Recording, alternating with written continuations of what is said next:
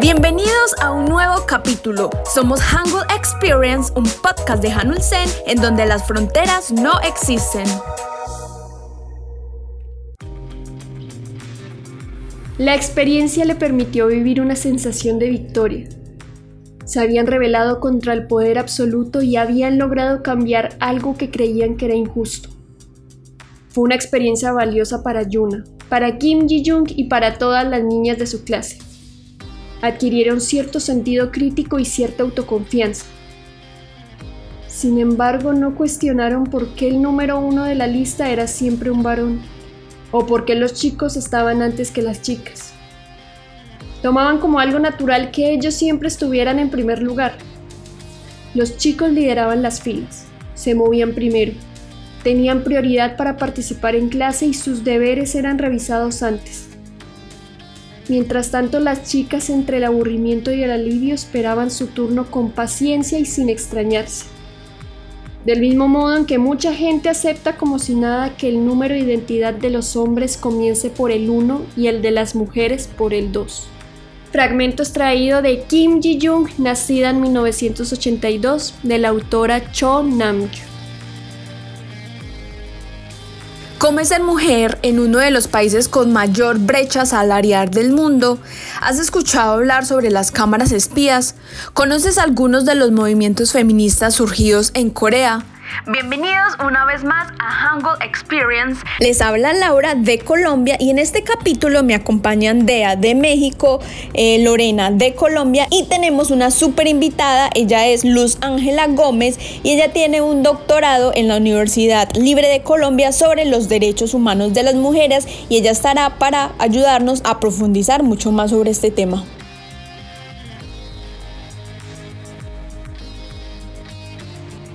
Movimiento feminista ha tomado más fuerza en los últimos años en todo el mundo y Corea no es la excepción. La lucha feminista en este país es muy interesante por su contexto histórico, social y cultural. Para comprender el papel de la mujer coreana en la sociedad y cómo en este país la mujer ha sido doblegada y tratada con inferioridad, es importante que iniciemos haciendo un viaje al pasado, hacia la Corea del siglo IV. El confucianismo fue una corriente de pensamiento y religión que llegó a Corea durante la época de los tres reinos.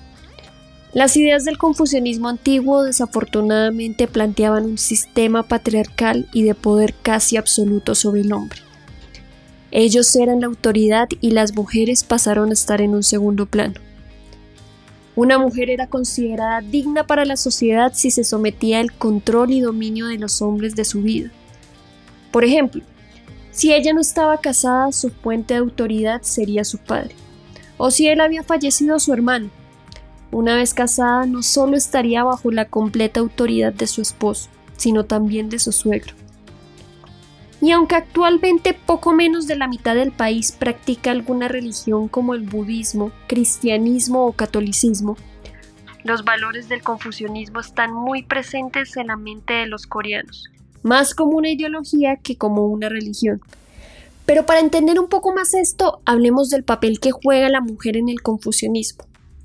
La figura de relación jerárquica entre esposo y esposa era muy concreta.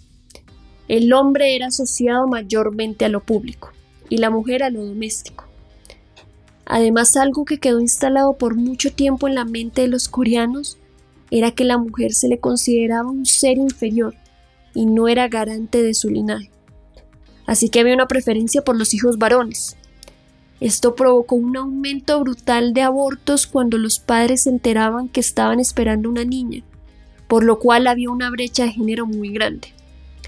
Es por eso que en un intento de reducir los abortos selectivos, en 1988 se promulgó una ley que prohibía a los médicos revelar a los padres el sexo del feto. Y aunque con esta ley se logró acortar la brecha de nacimiento entre hombres y mujeres, en cuanto a los derechos de todas aquellas niñas y mujeres que nacen, Corea tiene mucho camino por recorrer. Actualmente muchas tradiciones del confucianismo siguen arraigadas en la sociedad coreana, algunas más sutiles y normalizadas, como los matrimonios arreglados y la subordinación de las mujeres en cuanto a oficios domésticos y cuidado de los niños. La misma sociedad se encarga de presionar a la mujer para contraer matrimonio. pero cada vez son menos las mujeres que consideran necesario el matrimonio como única forma de realizarse en su vida. Hoy en día muchas mujeres estudiamos, trabajamos, perseguimos sueños y aspiraciones. Y para mala suerte de muchos no nos queda tiempo de nada, lo que hace que la idea de contraer matrimonio y tener hijos sea una opción que no muchas consideramos como prioridad. Porque eso implicaría decidir entre trabajar y crecer como profesional o ser madre. En muchas ocasiones es demasiado difícil escoger ambas opciones. Es por esta razón por la que la mujer coreana actualmente con frecuencia prefiere escoger su vida profesional y priorizarse. Además de que el regreso a la vida laboral después de un embarazo es una situación complicada y no muchas mujeres logran retornar a sus trabajos.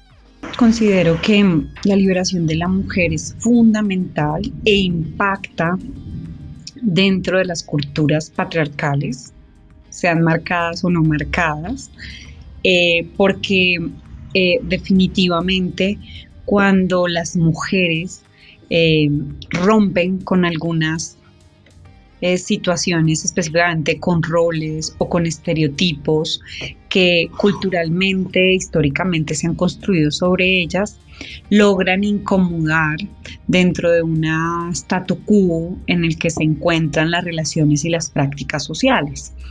Eso significa que en países con culturas patriarcales marcadas, eh, las mujeres que logran ¿cierto? Salir de esos estándares o de esos cánones impuestos culturalmente, logran un avance para las demás mujeres.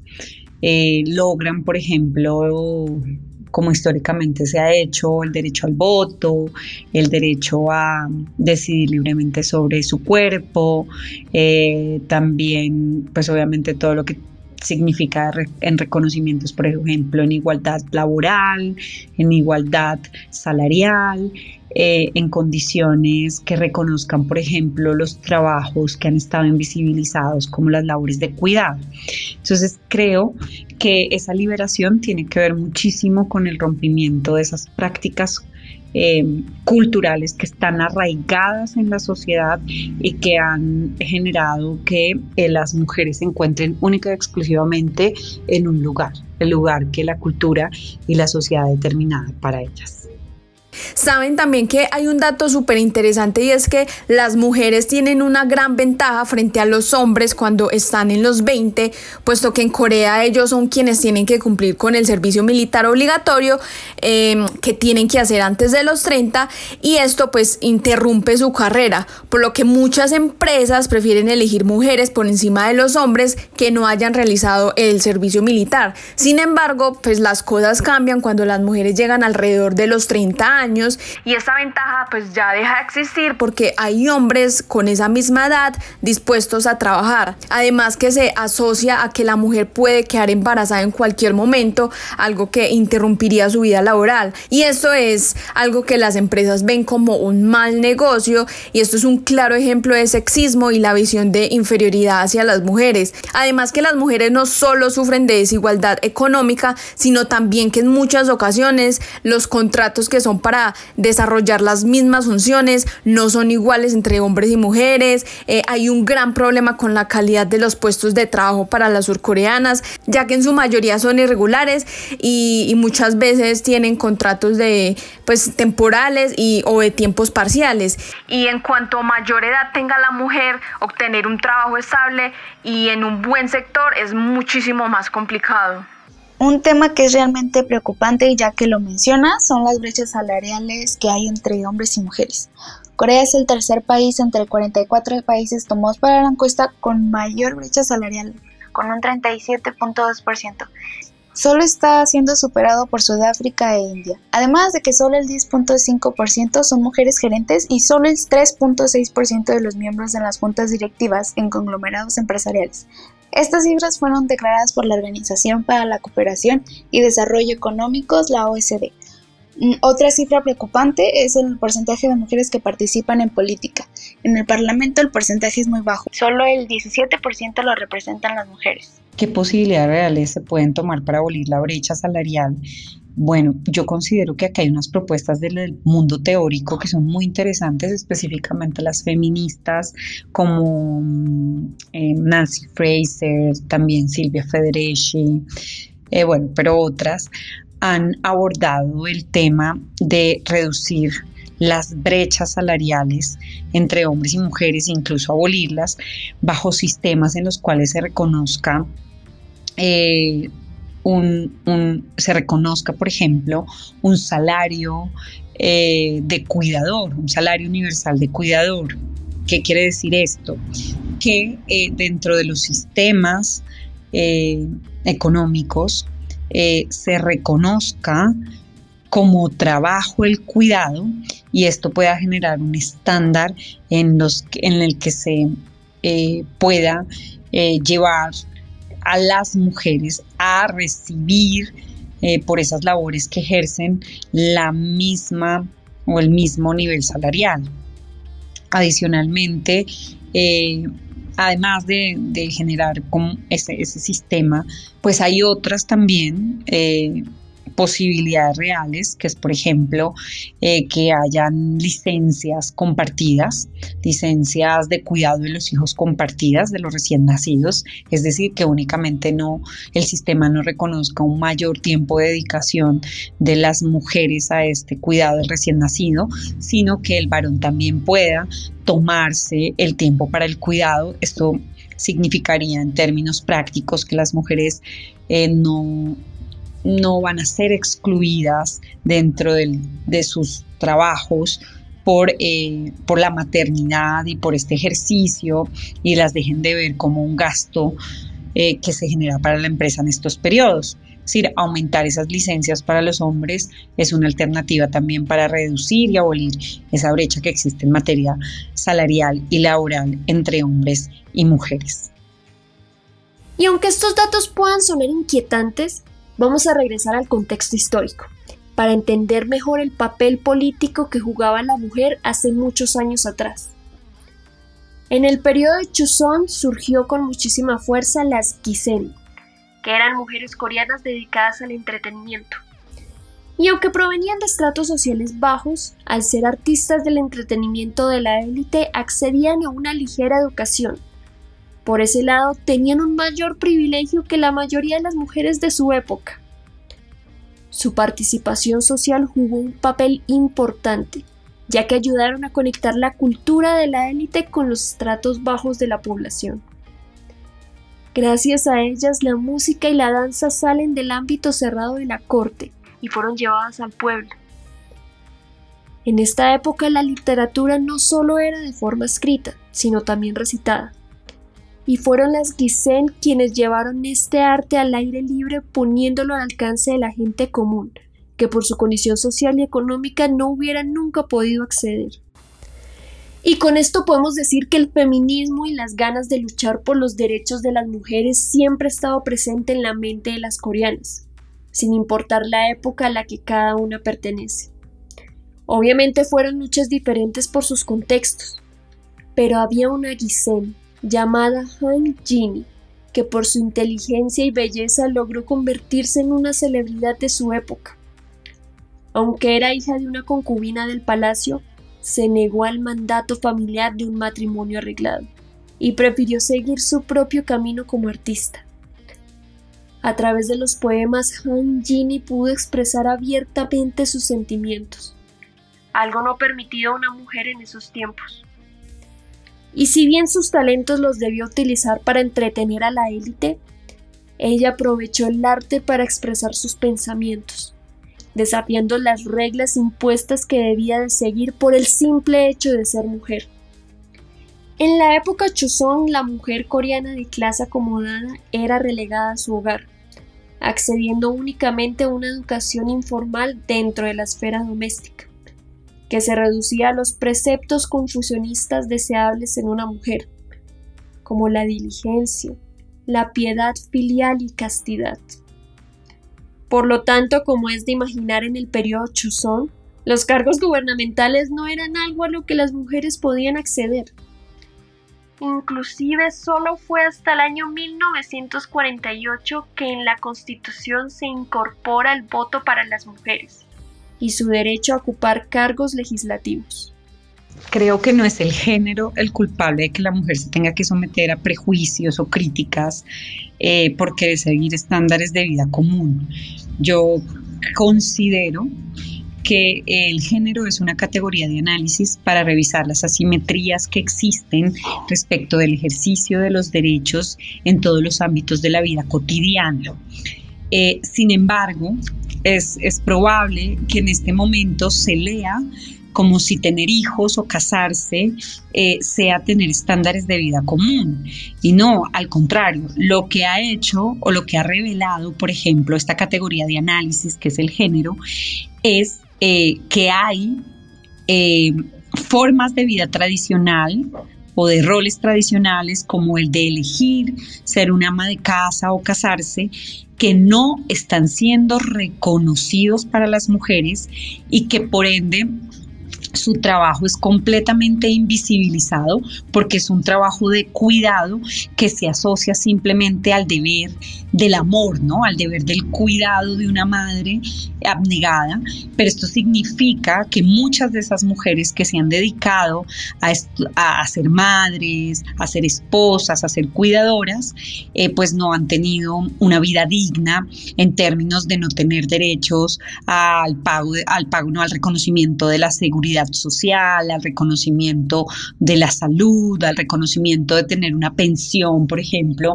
en un momento de la vida en el cual ya no se pueda eh, tener las mismas capacidades para tener eh, o ejercer un trabajo, incluso el trabajo de cuidado. Entonces creo que, que, mm, que no es el género una, un culpable, sino es el género una categoría de análisis y eh, que precisamente muestra esas asimetrías que se han dado en términos económicos, eh, y políticos para aquellas mujeres que han estado en esos lugares y que quieren seguir estando en esos lugares de cuidado, eh, que la pregunta se hablan como, como estándares de vida común, pero que realmente son posibilidades que tienen las mujeres en... Eh, en precisamente el derecho que tienen a, a ser autónomas y a ser libres de elegir lo que desean ser. Bueno, y ya que tocamos el tema de la educación en las mujeres en la época Johnson, eh, a diferencia de esa época y gracias a los movimientos feministas, las mujeres coreanas hoy en día tienen eh, total libertad de educarse. Eh, y es así como en los últimos años las mujeres superaron inclusive a los hombres en número de nuevos graduados universitarios, según datos del Instituto Coreano de Desarrollo Educativo. Sin embargo, como anteriormente mencionamos, en el pasado, educar a la mujer era algo irrelevante para las actividades que supuestamente tenía que desempeñar la mujer, que era ser ama de casa y no más. Eh, pero la misionera estadounidense eh, Mary F. Scrampton eh, fundó en 1886 la primera universidad de mujeres en Corea llamada Ihua. Y esta universidad es muy prestigiosa en la actualidad Comenzó con una sola estudiante en 1886, enseñada por la misma fundadora, y en esos días esa universidad pues era la esperanza y la visión para que las mujeres comenzaran una carrera y alcanzaran la igualdad de condiciones. Y soportó el sufrimiento de, de la nación durante la guerra de Corea en la década de los 50 y la universidad se convirtió en una institución escolar que se adaptó a las necesidades de la nueva era y lideró las tendencias femeninas en las décadas de los 60 y 70. Y el campus de la universidad con el tiempo se estableció como eh, un escenario para la educación y la cultura y la historia de esa universidad que tiene aproximadamente 130 años ha ido evolucionando junto con la historia de Corea. Los espacios de educación siempre van a ser fundamentales para cualquier país porque son lugares de reflexión. Y por esto que la Universidad de Engua ha sido la cuna de muchas líderes en los movimientos feministas. En el año 2020 las mujeres solo contaban con el 17% de representación en el Parlamento, pero durante las elecciones pasadas ejercidas durante la pandemia en Corea sucedió algo importante. Se presentó el primer partido feminista con cuatro candidatas y 10.000 miembros. Pese pues, a su inexperiencia política y corta vida, sus propuestas electorales son bastante claras.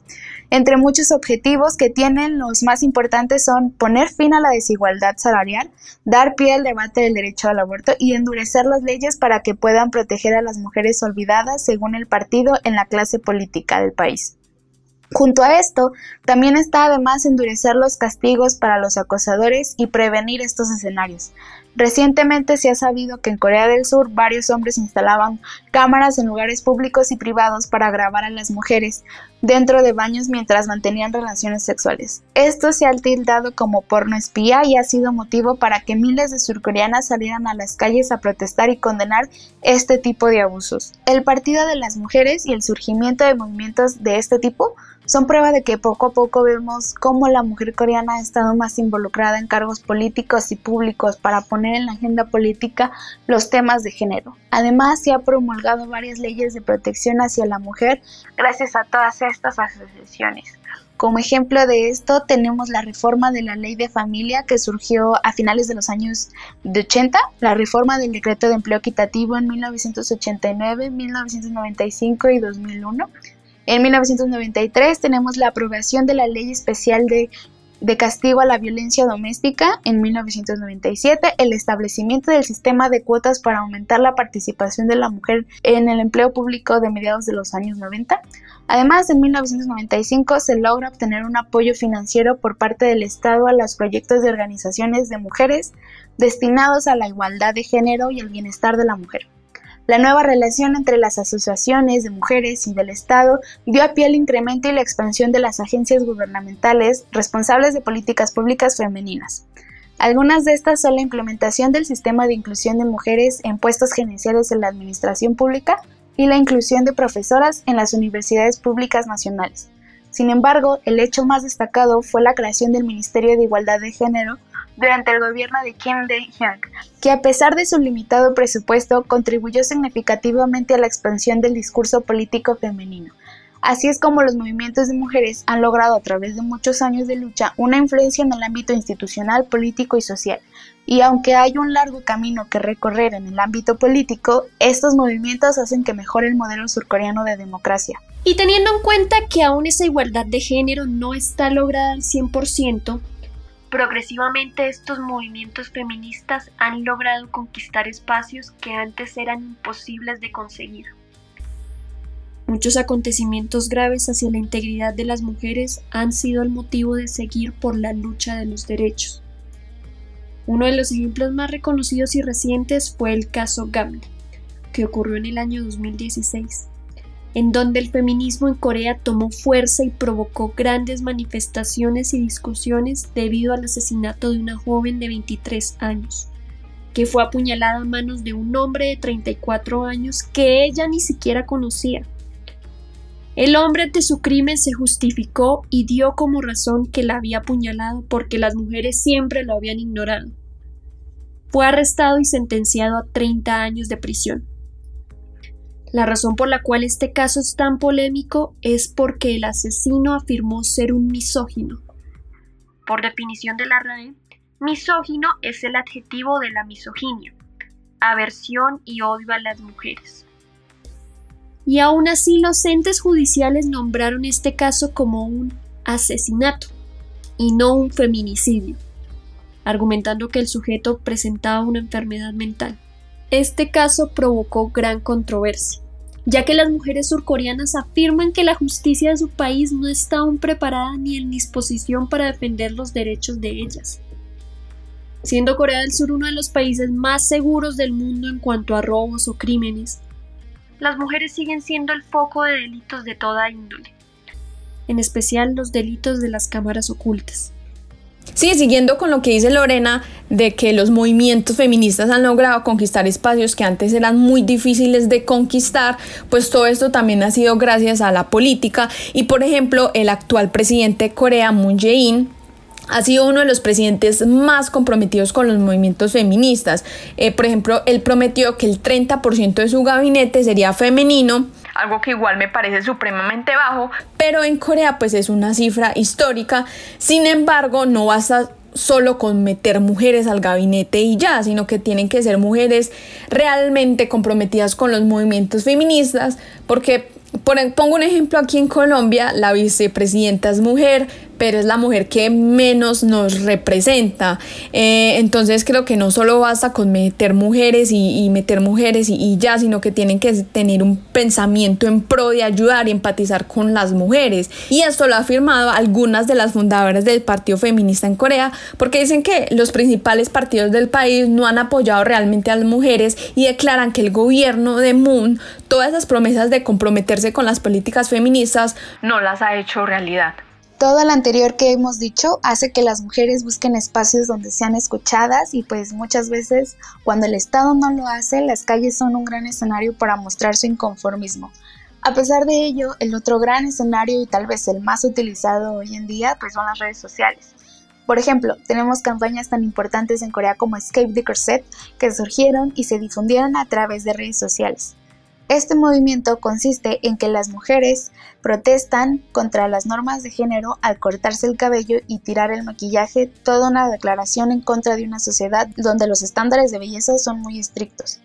Otro movimiento es el No Marriage y 4B, por las cuales están rechazando los estándares patriarcales de la sociedad que esperan que se casen y tengan hijos. Y si quieren saber más sobre estos movimientos, pueden ir a nuestras redes sociales, arroba en donde podrán ver un post dedicado a estos movimientos feministas impulsados a través de redes sociales y ampliar la información porque pues todos estos movimientos feministas son muestras de querer un cambio radical en la sociedad coreana.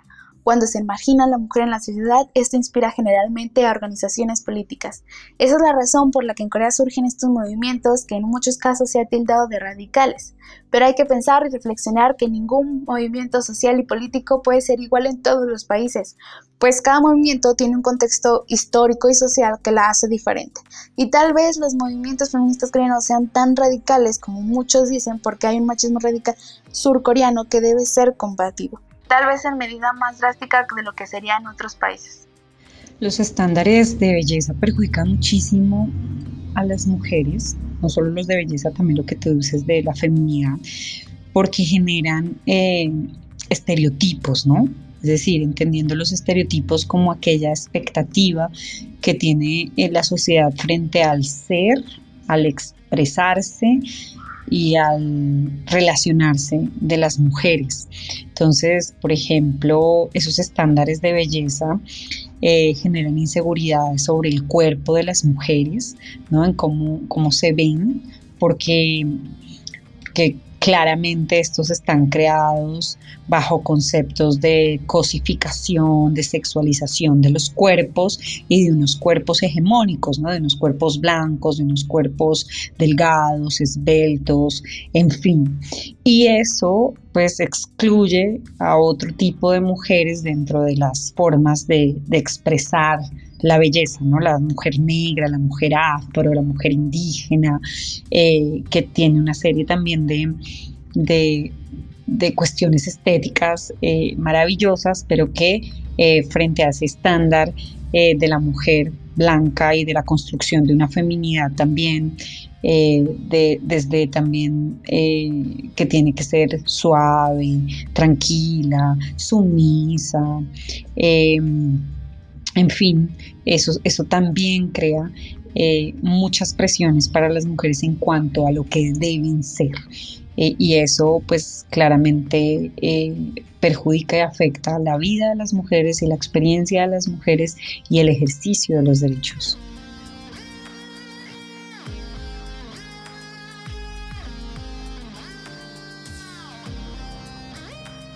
En lo particular, puedo notar que el objetivo del movimiento feminista en Corea del Sur sigue siendo la reivindicación de los derechos de imagen de la mujer. Pero también pues llego a reconocer que tienen luchas más específicas a su contexto que son necesarias. Por ejemplo, estos movimientos que protestan en contra de los estereotipos y la imagen de la mujer preestablecidos en un país donde los estándares de belleza son muy altos, algo de lo que conversamos en uno de los episodios pasados, me parece importante. También creo que la representación e implementación de políticas públicas va a un ritmo lento, pero seguro. Y vemos que aunque para muchos Corea sigue siendo un país conservador en varios aspectos, avanza progresivamente. Esperamos seguir viendo mujeres más presentes en espacios como la política, ciencias, deportes y más.